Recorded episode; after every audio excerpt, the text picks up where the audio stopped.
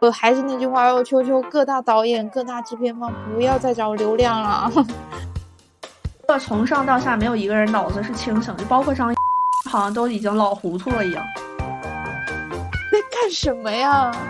六点一分，跟我说你是豆瓣贺岁档喜剧电影最高分，不要脸也不能这么不要脸吧好，这里是聊一会儿吧，我们一起八八，一起八卦。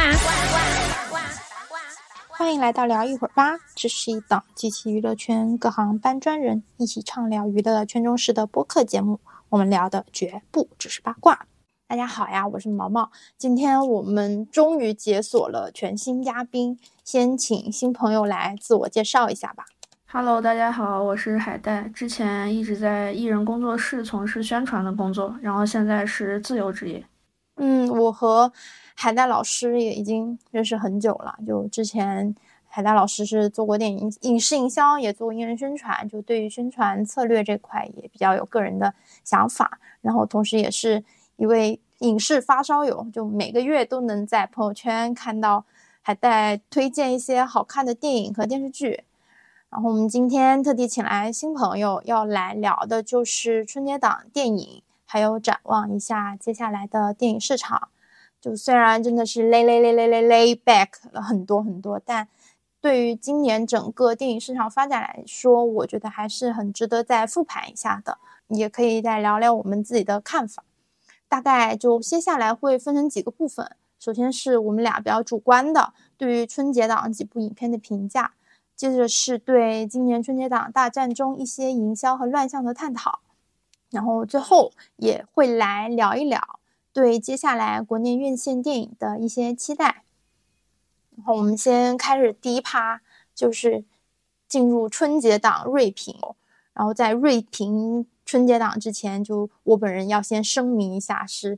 我是对春节档任何一家公司和主创都没有任何的偏见或偏好，就是一个很普通的观众。包括看的几部电影都是我自己买票的，不是看的也不是首映，也没有片方赠票。就是非常相当中立的立场。啊我先说我看的三部，我看了是今年春节档是看了三部电影，一个是《满江红》、《流浪地球》还有《深海》，然后还有最近刚看了那个《毒舌律师》，就香港的地区的一个春节档吧，可以这么说。然后就只看了这三部，就没有特别喜欢或者特别不喜欢哪一部。那海带呢？看的是哪一些电影？然后也可以简单聊聊自己对这。看的电影的想法，呃，我特别不喜欢凑热闹，所以我是在春节档一个月后才去看的，就集中看了五部片子，是《流浪地球二》《深海》《无名》《中国乒乓》和《风再起时》。然后因为那个，其实我也想看《毒舌律师》，但是我们家这边它没有粤语排片，就很难受，不想去看国语的，所以就可能要等流媒体吧。然后《满江红》我没看。就是 咋说呢？有有有，这个后面聊吧。就是对它的营销这一方面，可能对我来说有一点不太舒服，所以我就没有看。因为我是看了《满江红》的，我觉得其实整个就是春节档市场来看的话，就单从市场和就是普通观影群众的角度来看，我觉得它是最占优势的，就非常具有下沉性，也很工整的片子，不管是阵容呀，或者是剧情啊，各个方面，然后。地球二的话，我觉得还是有一定的观影门槛的。首先，它真的很长，就这三个小时，哇，我坐如针毡。就它也不是不是不好看的坐如针毡，只是纯纯就是它太长了，看得我很累，生理性上会有一点。对，所以我在看之前就提前 去上了厕所。啊，真的很累。然后就是另外就是，我觉得愿意去看这个片子的群体也比较难下沉。就首先可能他会先是一个是直男群体，就是喜欢科幻的。然后其次是直男观众，因为他真的很硬。因为我是球一，我没有看，我直接去看的球二。我当时不想看球衣，就因为我觉得是很硬科幻，我很很排斥这种机械的东西。然后。没有去，但第二部我真的就是我看完我爹感觉哦，我终于知道硬科幻是怎么个硬法，就真的很硬，但还是蛮值得看的一部电影啊。嗯啊，球一其实我觉得挺一般的，我当时看完对球二没有抱很高的期待，但是球二跟球一真的拉开的差距还蛮大的。我我看球二的时候是很震撼，尤其是那个太空电梯那儿，我真的觉得我操嗯好牛。然后看完就有一种好像中国科幻真的站起来了的感觉。以前就觉得这种科幻大片，就中国就是就是没没有一个能拿出手的代表作，但现在就有了嘛。嗯、流浪地球二》确实挺厉害的，放在全球范围内，我觉得也是挺厉害的。其实就是嗯就主要就是那几个，我觉得蛮标志的，也就是特效的那几个部分，真的做的蛮好的，打破我对中国科幻的一个固有的偏见吧。反正整体还是可以的。接下来就是我看的，就是我还看了一个《深海》，就《深海》的话，就我我跟我几个朋友看完的感受非常非常不一样。我是在就是我们几个，首先我是 INFP 嘛，就是我们说从 MBTI 来说的话是 INFP，就是那种流泪猫猫头，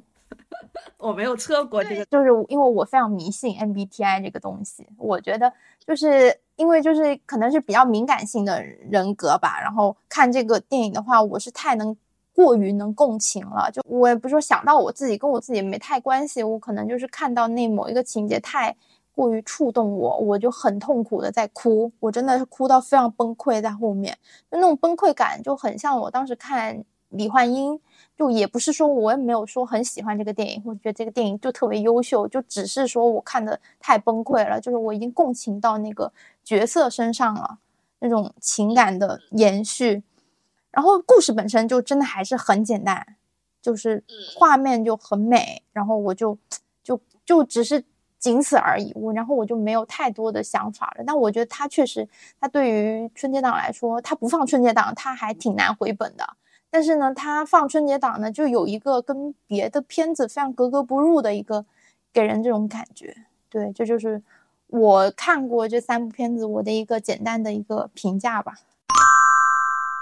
嗯，那那我简单说一下我这边另外看的几部吧。就《深海》，我也是，我我可能跟你那个 MBTI 差不多，因为我也是看的时候后期吧，哭的还挺挺厉害的。呃，我当时买这个票的时候，我就想说，我一定要买一个全场只有我一个人的那种，然后我就真的找到了，所以看的时候没有任何的干扰，就是可能是我观影体验最好的一次吧，就非常沉浸，非常沉浸的投投入进去在看。我就觉得它整个美学方面应该算是国产动画的一个美学巅峰了吧？我觉得啊，是是，我觉得是，真的太美就了。就冲着这个美学，我都我觉得很值。就虽然它的故事很简单，然后可能很多人觉得很压抑怎么的，但就冲着这个视觉效果上，我就觉得已经很牛逼了。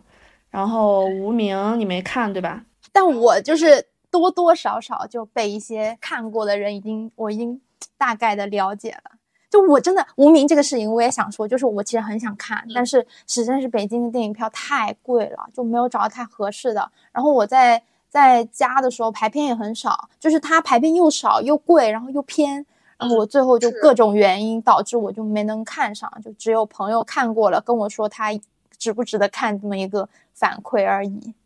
排片是真的很虐，非常虐。我也是找了很久才找到，但是当时同场还有几个人，嗯，观影体验不是很好。我大概说一下这个片子，就是就非常成耳的一部片子。就因为我挺喜欢《罗曼蒂克消亡史》，呃，我是想看《无名》的，但是呢，它的一些争议吧，又让我对它的期待值就是反正放低了吧。去看的时候，我觉得能打个七分左右。呃，新人的表演也其实 OK 的，是及格的，当然没有那么好啊，就是是 OK 的，呃，然后剧情的话，呃，铺垫的还蛮好的，铺垫的蛮好的，但就是非常成耳，很慢。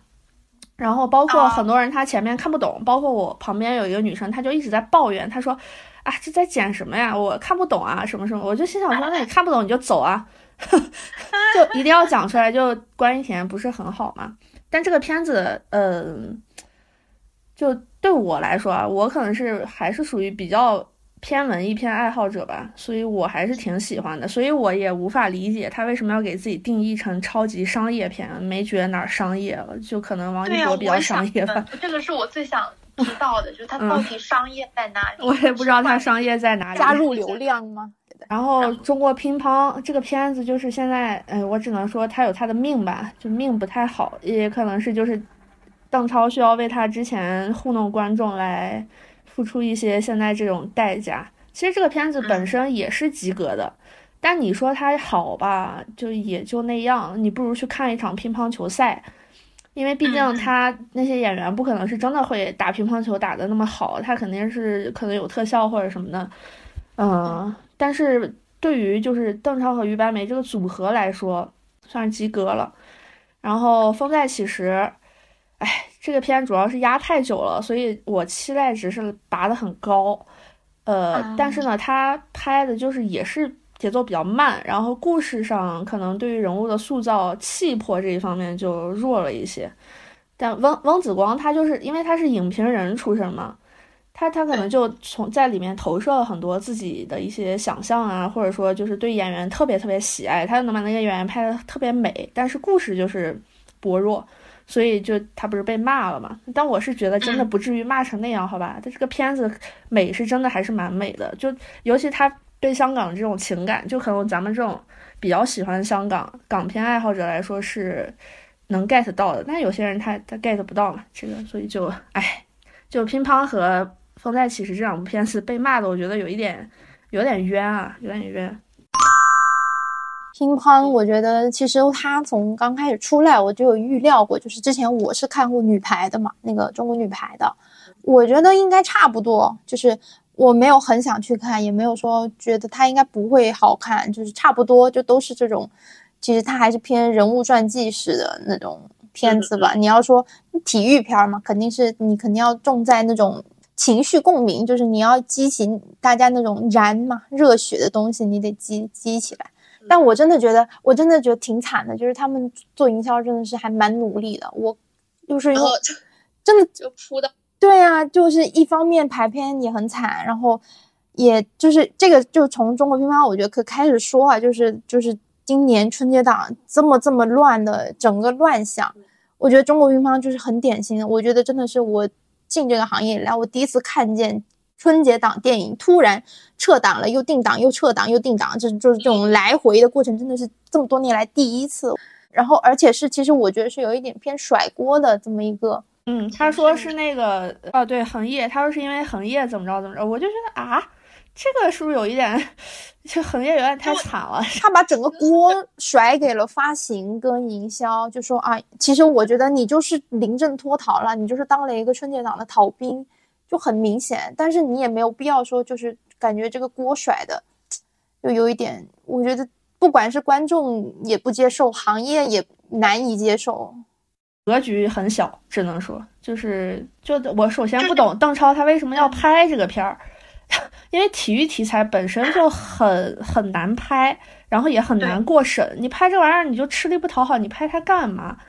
你又不是说你有多热爱乒乓，对吧？也没有。那那你拍这个，然后你现在搞成这样，票房又这么低，就何必呢？就是我对他就三个字：何必呢？我感觉他们就是有点做任务一样。我拍完了，然后我为了让它不要太惨淡，那我就拼了命的营销，做各种异业，做各种维度的印象。我那天印象很深刻，是我刷 B 站看到了那个宇哥到处跑。那个 UP 主他们去骂死了好吗？那个对我本来其实他们原来那个节目是很有意思的，就是但他们见到邓超那一刻开始，整个节目就开始进入一种尴尬。天呐，我觉得他们宣传努力，但是没有到点儿上。然后包括发行也是，就是你已经当了逃兵了，你要重新回到这个档期。那既然同期其实没有太多竞争的，你应该更发力，但也没有。就排片依然很差，然后点映，他们希望做点映，一般做点映的目的呢是想要做口碑嘛，他们又想从口碑做，但是又没做起来，可能还是因为片子太弱了，就是真的是仅仅就是及格吧，我觉得。你要说燃吧，也有那么一两个场面是可以，但是我为啥不去直接看乒乓球赛呢？那不比这燃？对呀，对呀，对呀。我觉得今年春节档非常匪夷所思以及非常失败的一个案例吧，真的是一个案例。我觉得以后整个不管是营销还是发行还是制作啊，制作其实还好，我觉得制作它是一个很平的片子，不好不坏。但是主要是营销跟发行，可能是真的是要引以为鉴的一个非常严重的一个事故了。哇，我觉得今年春节档真的是不聊它太可惜了，不聊一聊，我真的是心里太。就太想讲这个事情了。就就说实话，就过年前我开始在盘这个片单的时候，我没有觉，就因为今年业界一直说是十年来最强春节档嘛。我是没有觉得是有强到那个十年，因为每年都在说啊史上最强什么什么 什么，每年都有这种说法，但每年我觉得都没有到那个程度。但今年绝对是史上最乱，绝对是最乱最乱的一年春节档。就是虽然每年春节档都会有各种各样的事情打架啊、吵架啊这种事情出生，不管是票房呀、排片呀，或者是口碑啊都有，但今年真的是大混战，今年实在是混杂了太多。春节档他承受不起的事情了，我觉得就今年整个就放假，就是整个春节假期期间，我每天感觉我每天都能看到新消息，甚至到现在，现在都已经过去这么久一两个月了，就已经春节假期结束一两个月了，就依然还能看到有关于春节档的各种后续吧，还在持续中。说明说明大家太闲了，就是这个疫情结束之后呢，大家这个心潮澎湃，然后每天上网冲浪，呃，喜欢吵架。应 应该也是这么一个原有这么一个原因在吧？就我我觉得这个电影市场就是其实就是一个社会经济的一个缩影吧。它现在这么乱，其实就说明整个其实经济社会非常动荡。我们就从时间顺序来聊这个今年这个春节档大战哈。首先第一个必须聊的就是无名的争议，从它定档放那个预告到它预售，预售它是票房第一嘛？嗯，粉丝很努力，对对 对对对，粉丝。然后这个中间还有各种很很乱的事情，哎，我还是那句话，我求求各大导演、各大制片方不要再找流量了，真的太恐怖了。就不就是流量它本身，我不予评价它的问题，我觉得是这个流量所影响，就是流量的存在影响了整个电影市场，蝴蝶效应嘛。就是由它引引发的一系列，就成也流量，败也流量，就这种感觉。就是咱先说，就先刚刚我们前面也讲到，就是关于超级商业大片，他有一天发了一个预告，其实无名的预告我没有看全，我印象中最深的还是这个，他突然超级商业大片，我不知道什么是超级，什么是超级商业，它的点是什么？漫威吧，在我的概念里，漫威是属于超级商业大片。就然后这这个概念，我我我个人觉得他可能希望就是包括之前我也看过一些文章，就在说可能是想跟陈耳之前的作品做一个对比，就有一个那种不同的，可能在观影上有一种强烈的那种反差感吧。就是他之前都是文艺片嘛，然后就是给人一种这种啊，我是要转型了，我要做商业片，跟之前有一个非常大的反差。那我做的是超级。就是他加了一个超级这么的一个一个前缀给他，我觉得像是给喜欢长耳的人去看这个电影的时候有一种耳目一新的感觉。我觉得他们可能是希望打这个点，但是结果就是就喜欢长耳的人去看了，看完就觉得还是那样子，没有什么差别，跟他以往的风格没有任何差别。其实我当时看这看到这个超级商业大片的时候，我觉得非常不适，就有有一点，因为还没有看片子嘛。然后当时就有一点觉得啊，陈耳怎么也向市场妥协了？就是你不是一直要坚持自己的风格嘛，要走出一条自己的路嘛？怎么现在就超级商业大片了？结果去看了之后，就更不是了。就就就你明明非常还是非常陈耳，但你要要加这个是是不是有点诈骗的感觉？我一直都觉得陈耳是一个挺特立独行的一个人，但可能还是为了票房吧。就要妥协，唉，我是不希望文艺创作者为了一些市场去妥协，这样一直妥协下去，最后就变成大家都变成一样的。其实我觉得或许有一种可能，也是出品方，就是他们出品是博纳嘛，可能是博纳那边给了一些压力给到导演这边，或者是他们整体的那个营销方向，就希望是以这么一个。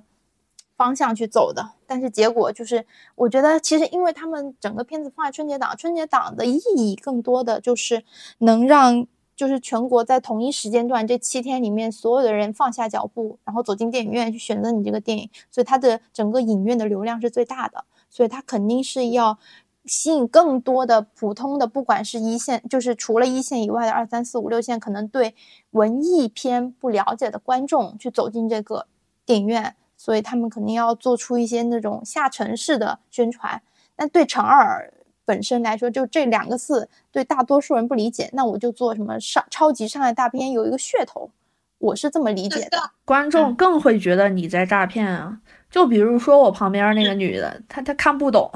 她就会觉得你这不就是骗我来影院吗？我觉得这样其实对影片的口碑可能更有损吧。哎，不知道大家怎么想，每每个人想法不一样。就他们或许是希望得到的是即时的，就是一部分的，他没有去想回头客这个事情。对，票房是最重要的，就只能这么说。既然聊到口碑嘛，就是口碑这个事情会涉及到，就是往年每一年春节档都会跟口碑之间有一个那种拉拉扯的这么一个过程。然后今年无名的话是比其他的片子要晚了一天左右才放出来，就《满江红》跟《流浪地球二》先放出来了，然后。无名是晚了一天，其实很大的原因就是因为他有非常多的水军粉丝去打好评或者是打差评，就是评分体系要做一个那种筛选的动作，所以结果就晚了一天才出现，然后出了一个我记得是当时出是六点九这么一个分数，其实我觉得还是挺好的，挺客观的。对对对，它它就是一个六点五到七分的一个片子。那像你自己的话，你你平时如果说让你来打打分的话，你的标准是怎么样的？就是如果我们以豆瓣评分为标准的话，它是星标嘛，五五颗星，五星是十分，然后是评分的时候是没有半星的，就是全三星、四星、五星这样子打。然后像你的话，如果是你给无名打分，或者是其他的电影打分，你是大概是一个怎么样的标准？是到三星还是四星的？首先肯定是剧本嘛。就如果我看完这个片子，就拿电影来说啊，电视剧先不说。如果我当下看完，我及时性觉得，嗯，这个故事很完整，然后我很有，我能代入，我能很沉浸的看下去，然后包括演员的表演不让我出戏，这些这些都能达到的话，首先它就是一个三星标准。然后其次呢，它的利益如果更加深远。或者说他揭揭露了一些社会的现实面，这些更好的话，我就会打四星。就比如说，呃，那个什么《无名之辈》那个电影，你还记得吗？任素汐和张宇那个，对，当时我看完那个电影，我就是打打了四星。这个电影我是打了四星的。然后像《无名》，其实如果有如果有半星的话，那它可能就在三点五，三到三点五这样，所以是打了三星。然后《深海》我是打了四星。其实他也是在讲抑郁症嘛，就是在讲呃这些边缘人群啊这些，所以我觉得他的利益这一方面是可能要比同期的电影要更深一些的，所以我是打了四星，就差不多是这个标准。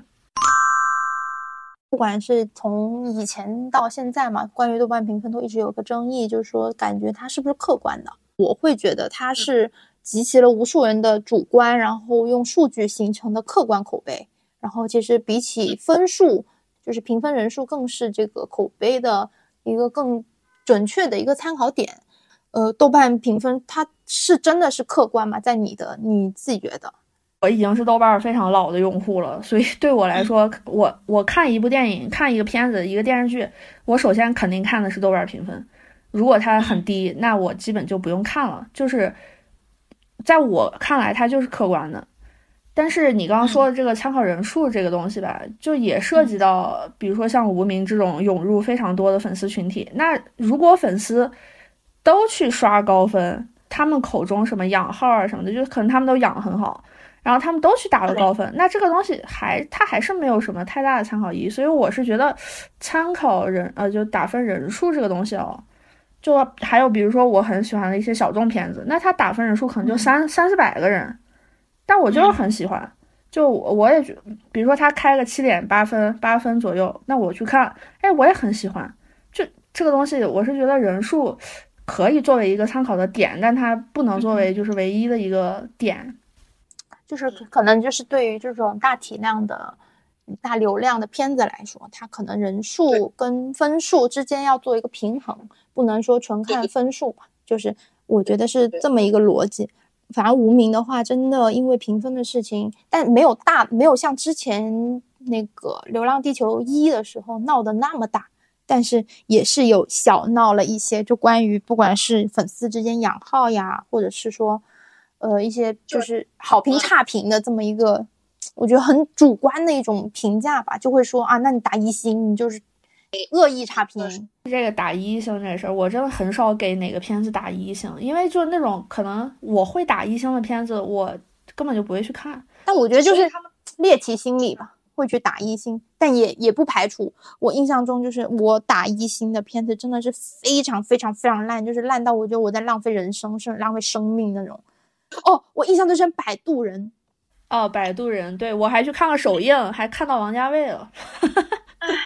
真的，《摆渡人》真的是我是赠票。去看的，我真的那天朋友就是朋友就是那个明星包场去看，看完我就整个我坐如针毡，我后悔我来来看这个免费的票，它即便是免费的，我都觉得在浪费我的生命。是是，真的蛮烂的，我忘了，我我应该打了两星吧，就冲着王家卫 可能加了一星。那你你还比较，你你还比较相对客观一点，我是真的是那天太太痛苦了，看完而且我还丢了个帽子，在那个电影院里 丢了一个兜。我更想打一星了，就是会带一种很非常主观的那种情绪。说起这个豆瓣评分这个事儿，我发现现在很多年轻人啊，就是零零后啊、一零后啊，他们就是他们信奉那个 票上的数据，因为他们觉得这是真正买了票的人打出来的。但豆瓣是谁都可以去打，他们觉得你这豆瓣算个什么东西？你你就看没看的都可以在上面打，那你就不公平。但是怎么说呢？根据我，我是一个在票务网站也干过的，就是这个是以前的，但我现在我不太清楚能不能改。但以前真的是非常非常多的控分了。曾经有某一部流量电影，它就是当时是我印象，他说他们当时后台的评分已经到了大概七七分还是六分了，片方过来说能不能控制一下这个评分，然后直接给你隐藏了很多差评。我就就不知道为什么会有人去相信这种东西，太太诡异了。现在我觉得很正常，因为他们是粉丝嘛，粉丝的心理就是那越高越好。我能写进大字报里的东西，那就是那你说说实话，你说九分能写进大字报，还是六分能写进大字报？肯定是九分呀，那多好看呀，自欺欺人。现在我觉得就是豆瓣水军，除了就是普通用户以外，真的要警惕影评人，太多影评人收钱了。说有的影评人他一篇短评都可以两三百、三四百，就比较有权威的，因为人家有那个粉丝体量嘛。这个营销号一样的，全世界都一样。对，但是他们他他们就是利用自己在豆瓣的那种影响力，就豆红嘛，豆红是特别贵的，然后甚至有些豆红写的也还不好。我其实我好像都没有关注几个影评人，都不怎么认识。会看好友评分。啊，好友对好友会看，其实但是当这个好友其实是包括你所有你关注的人的，我关注还蛮多影评人的，就是我会看他们，他们如果在同一段时期里给同某一部不怎么样的片子里同时都打了高分的话，我就会怀疑是不是有点猫腻在里面。嗯，我关注的那我你这么说，我想想，我关注的影评人也有，但是他们都非常苛刻。就超 超级苛刻的那种，哎，就是有一些人他是这样，他会在该苛刻的时候苛刻，但是他在该收钱的时候，他就会假装自己在苛刻中带有一些同情或者怎么样，他就会其实他会比较隐性的去评，但也有一些掐烂钱的，也蛮多的。反正我觉得一定要警惕，就看评分的时候要警惕影评人的一些推荐，包括其实微博，我觉得现在大家对营销号那个思路已经很了解，但一样的在豆瓣也有非常多这种类型的大 V 营销。很恐怖的这种，我觉得太洗脑了。我还是比较相信我自己，就是这个评分对我来说就是一个参考，我还是要自己看过之后再去。对对对的对的。但是呢，就是现在也是一个，我觉得也是一个没办法事情，就是你要做营销，你要把这个电影推广出去，你就需要有。这些影评人来给你背书，对对，这是一个很很很无奈的事情。像最近我印象比较深的就是一个小众片子，就是那个波浪鼓，因为我认识他们的片方嘛，他是那个大象点映在做发行的。他们就很努力、很努力的在做各种路演，然后找了非常多的影评人，说就是去推荐这个片子。我觉得就太难了，像这种小众片子，呃，你一定要靠口碑、口口相传。然后他们同时又没有太多的发行经费，排片又相当的虐，就非常非常少。嗯，我想看，但我家这儿没有，就压根儿就没有，一场都没有。对呀，对呀，就太难了。这种片子本来应该，其实它是他讲的是留守儿童的，就就太可惜了。就有时候就是我真的觉得还是，就这种东西就是个双双刃剑吧。你说一些掐烂钱的这些大 V 们，然后但是呢，就有些小众片确实又非常需要他们去推广。然后我们接着就聊今年春节档的重头戏。就是《满江红》跟《流浪地球二》大型的那种斗殴现场，我觉得这个斗殴打双引号啊，就是真的是，我觉得是各全全平台斗殴，甚至官官方下场，就当然官方没有说片子之间斗殴，是官方下场去澄清，然后又说了一些就是一些很迷令人迷惑的话。这两部片子开始有一些争执，开始是主要是从《满江红》的票房开始超越《流浪地球二》。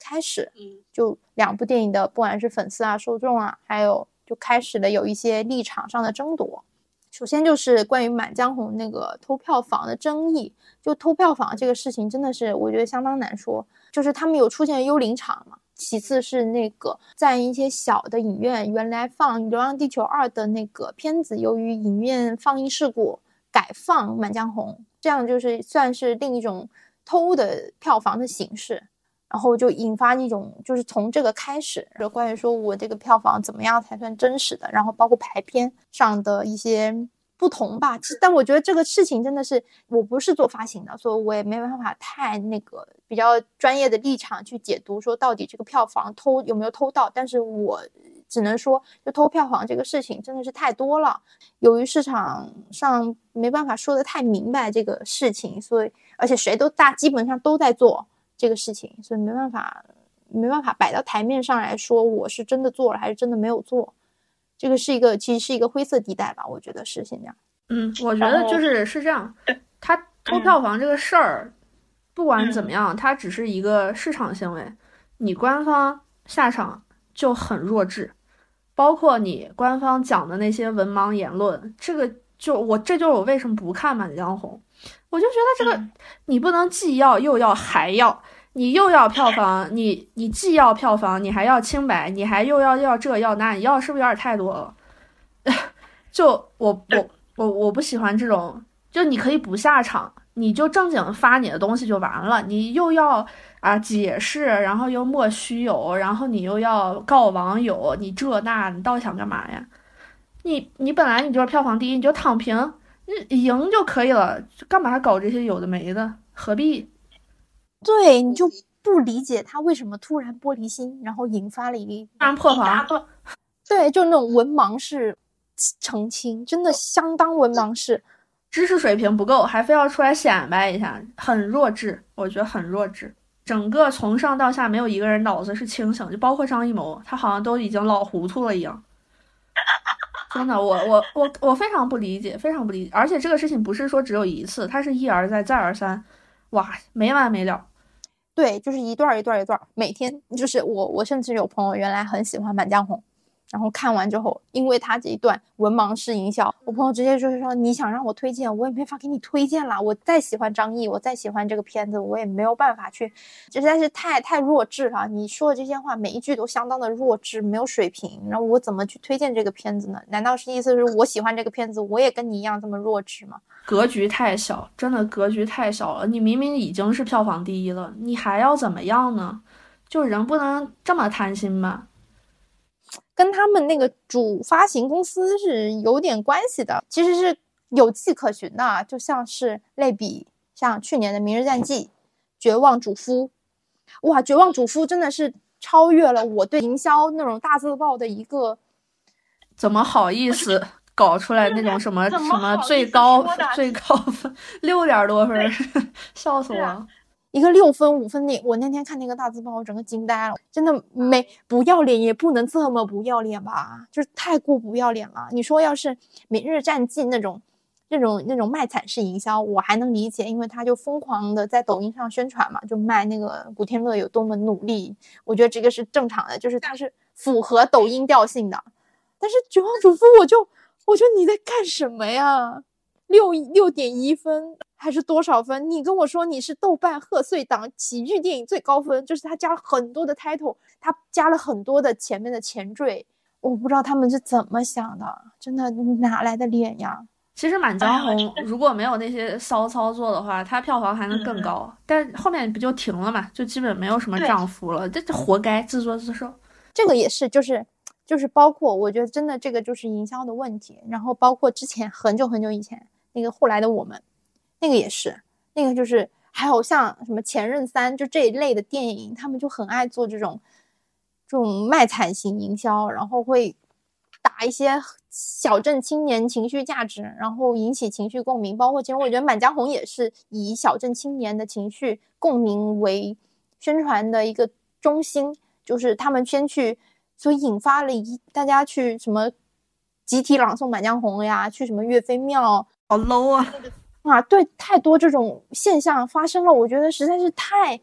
太 low 了。你这是还是张艺谋的片子吗？这是。而且集集齐了这么多演技派在里面，我觉得真的是太不符合这个电影的调性了。这就是拉低整个行业水平。本来大家就觉得娱乐圈很 low，文化低下，全是一群文盲。然后他们现在这么一搞，大家就更觉得原来张艺谋也一样啊，就这种感觉。哎呀，先就是说了《满江红》这么多营销上的一些让人很迷惑的一些迷惑行为啊。我当时这是我是相当相当不理解，为什么《满江红》跟《流浪地球二》就两个完全不同类型的片子，他们能吵成这样？都是因为利益，都是因为票房，因为钱。对，但是其实你粉丝在这吵得很开心，就对片方本身没有任何影响啊，片方自己很开心啊，就是希望看到这种局面啊。他们该排片排片有，该赚钱赚钱有，而且甚至他们两个的出品方全部都是中影。所以粉丝就是最弱智的呀，就是拿被人当枪使，然后还觉得自己特伟大，还觉得我啊我在为这个片子怎么样怎么样，就很弱智，很弱智。就然后更更是我觉得今年真的象征性的就是就为什么说绝望的文盲这五个字会成为今年整个就是就是不管央视还是现在两会期间都被提到了一个讨论点，就是因为真的太多了，就是太多了，不仅是。个人明星个人，甚至在电影上，它就是也是一种绝望的文盲，这种文盲式营销。然后包括就是像《流浪地球》的，也是，就是它有一种，它形成了一种新的道德绑架式的营销。我不看这个电影，我就不不不支持中国科幻，中国科幻就完了，对观影人群形形形成一种道德绑架。嗯，如果没有去看，就是这个这个电影它票房不到多少多少亿，那就没有第三部了，那中国电影就中国科幻就没有然后了，就是什么什么很可惜啊什么什么的，开始变成一种新的营销方式。我真的觉得我相当的无语，我看到这个这些言论的时候，哎，就只能说大家真的太闲了，嗯，太闲了，一天在网上就闲到。要去为别人的事情去吵架，哎，无法理解，真的无法理解。真的就是，我还是希望说，大家看电影的观众，大家相当相，就是看完电影之后，不要太把电影当成自己的事儿。我已经付了电影票，我这是我投资的，这是我投资的产业，我是股东，精神股东。他们能传承这个局，能。能过审、能上映、能排片、能发行，就是这整个过程下来，他们肯定不不缺钱。然后你贡献的票房，其实只是说我对这个作品的肯定。你交了一个，你就是付了一个入场费嘛，去去去看这个东西。那有的人吧，他就是现实生活中没有什么存在感，他要去网上找存在感。其实不管是什么流量的大粉啊，还是这种为电影就是还赴汤蹈火这种人都一样。然后其实也是另外一个，我觉得就也是因为这个盘太大了，就是整个春节档，因为是可以说是全年一整年里面整个中国国内院线电影来说流量最大的一个时期，就不管任何一个档都没有春节档大，所以任何一部电影它进入春节档，它基本上只有一个目的，就是赚钱，就是对它就是要用最少的钱。得到最大的回报，然后其实这个也是以往春节档我印象最深的，就是以前的话是《捉妖记》的时候，就是这个片子就很明显，《捉妖记》也好，还有当时对打那个《红海行动》《唐人街探案》，其实他们你说他们有花了很多很多钱在这个电影上嘛，其实还行。他们也是因为入场了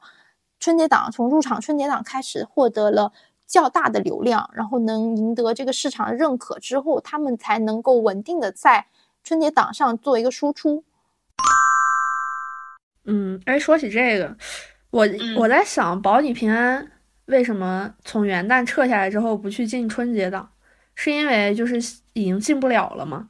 其实它这个类型，我觉得放在春节档应该也是能拿下不少票房的。它现在不是马上要上了吗？明天。我买了票，对，我我我看口碑还挺好的。然后，呃，元旦那会儿可能大家都阳了啊，或者怎么样，他觉得不太好。那春节他为什么上不去？他是上不去，还是说他应该就是他应该挤不进去？首先一个就是他，可能首先是他挤不进去，然后其次的话，我觉得他就是当然你进春节档能赚钱是一方面，但是你也要你也要做好一个当炮灰的心理准备。就像交换人生，哎，我那天在腾讯视频看了交换人生，也还好吧，没有那么烂，哎，就没有烂到就是令人发指。他的问题不是烂，就交换的人生这个片子，他问题不是烂，他是没有存在感。对他就是 我本来我跟你说，我刚开始啊，我还跟我朋友说，我跟那 IMAX 的，我有一朋友在 IMAX，我还跟他说，我说交换人生会不会是黑马？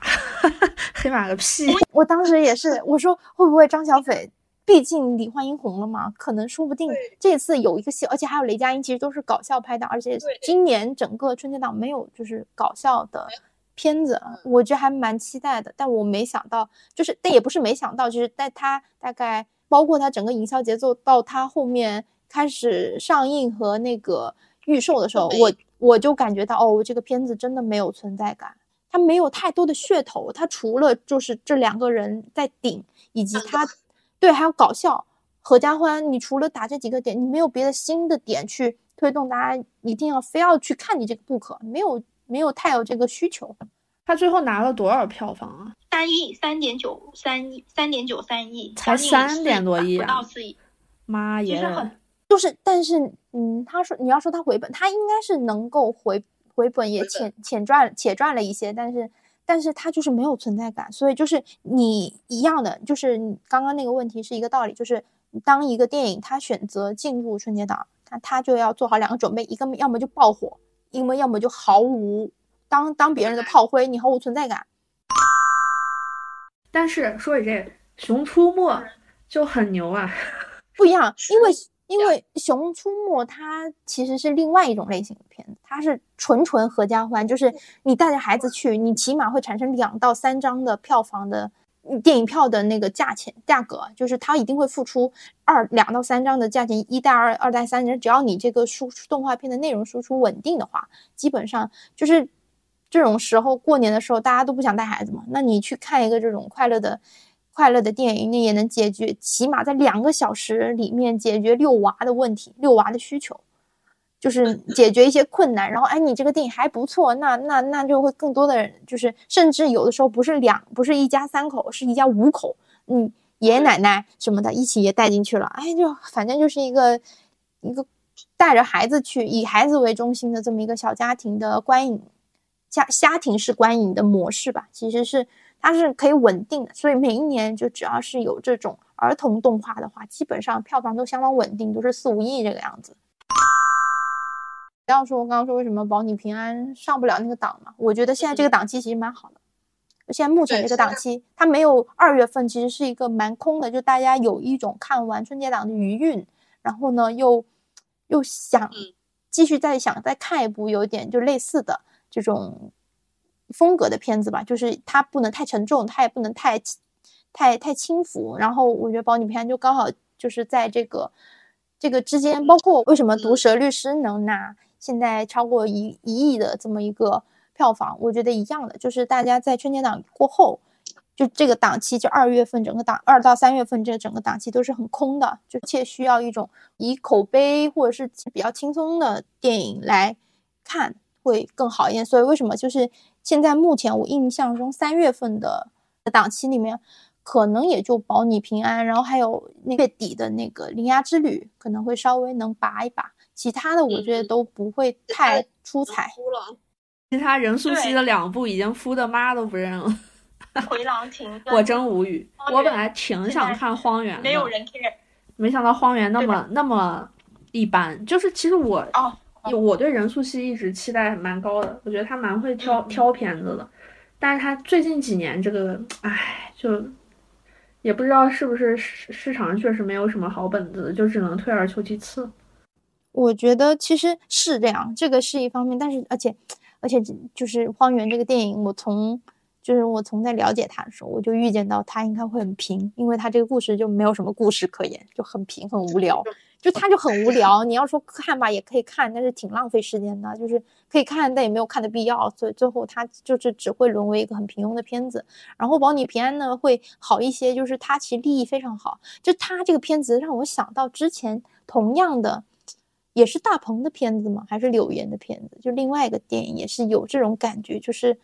还可以，但是也没有那么好，就是还蛮轻松的，就大家愿意去看。就说主播的，对，反正类似吧。你要说他打口碑吗？我觉得口碑也就可能就平平，就是因为大家都不会抱太大太高的期待去看，所以其实还可以。但是你要说要说相当好呢，他他也没有，他肯定也是比较简单的一个逻辑跟那个最后的主题吧。现在已经聊一聊，开始聊到就整个接下来的。院线电影的情况，反正我今年我觉得真的是很有特色，真的是一个大爆发。我之前看了一个一个总结的一个截图，哇，真的很夸张，就是从春节档之后开始定档，疯狂的定档，我感觉每天都能看见定档消息，就是经济复苏了嘛，复苏了一些吧，我觉得也是个好事儿。就是，但是我感觉市场吃不消，你觉得吃吃得消吗？就是这么个。嗯井喷式定档，就选择更多，然后竞争也更多了，这就更能看出哪个片子的质量过硬。当然不是说票房高就一定是非常非常好啊，但至少就是在市场的审视下，它是及格的，它是 OK 的啊，也挺好的，就把那些烂片都淘汰掉，让它没有，就让它没有。比如说所有人都在定档，比如说一个月内上每天定档一部，上三十部片子，那它里面肯定有烂片，对吧？那这个烂片可能大家就不去看了，那就让它铺掉铺掉，其实也算是 OK 啦。我觉得市场应该能吃得消吧。就是我觉得现在就是大家因为三年过去了，没有就是以前曾经有的那种观影习惯，就我每个周末去个电影院消个遣，它当成一种消遣的娱乐方式，其实已经渐渐的被消磨掉了。以及现在因为大家太着急想赚钱，真的是快活不下去了啊，就是。有有一些急迫感之后，然后整个电影票的票价上升了之后，现在反正我感觉像不太能够激起大家走出，我没有一个非要走进电影院去去看电影的这个理由了。是是，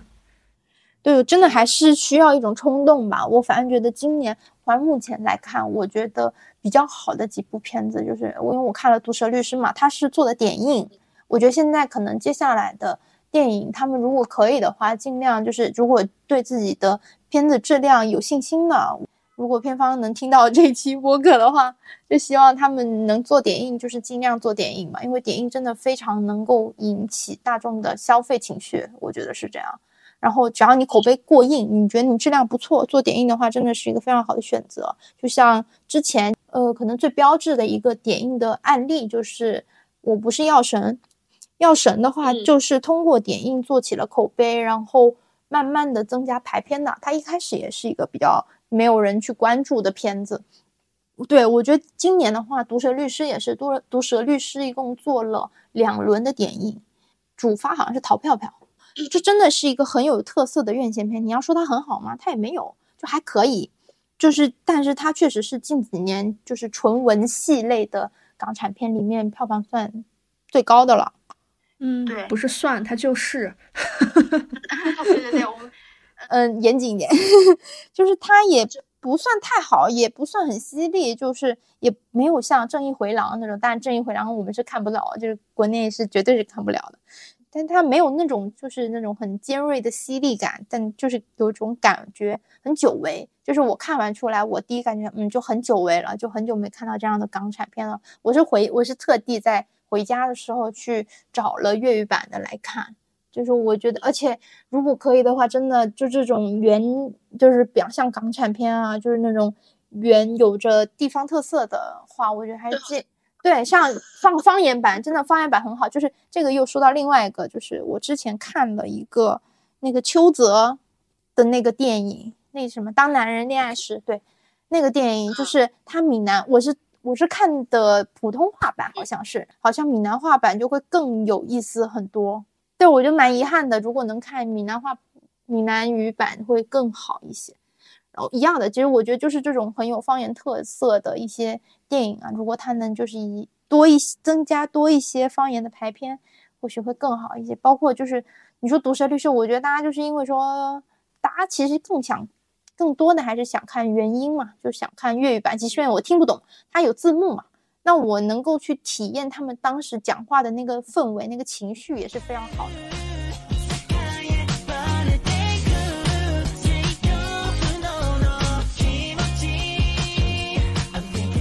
如果喜欢我们的节目，欢迎多多点击订阅，也可以来留言区和我们互动。你们的鼓励就是我们最大的动力。我们下次再聊一会儿吧，拜拜。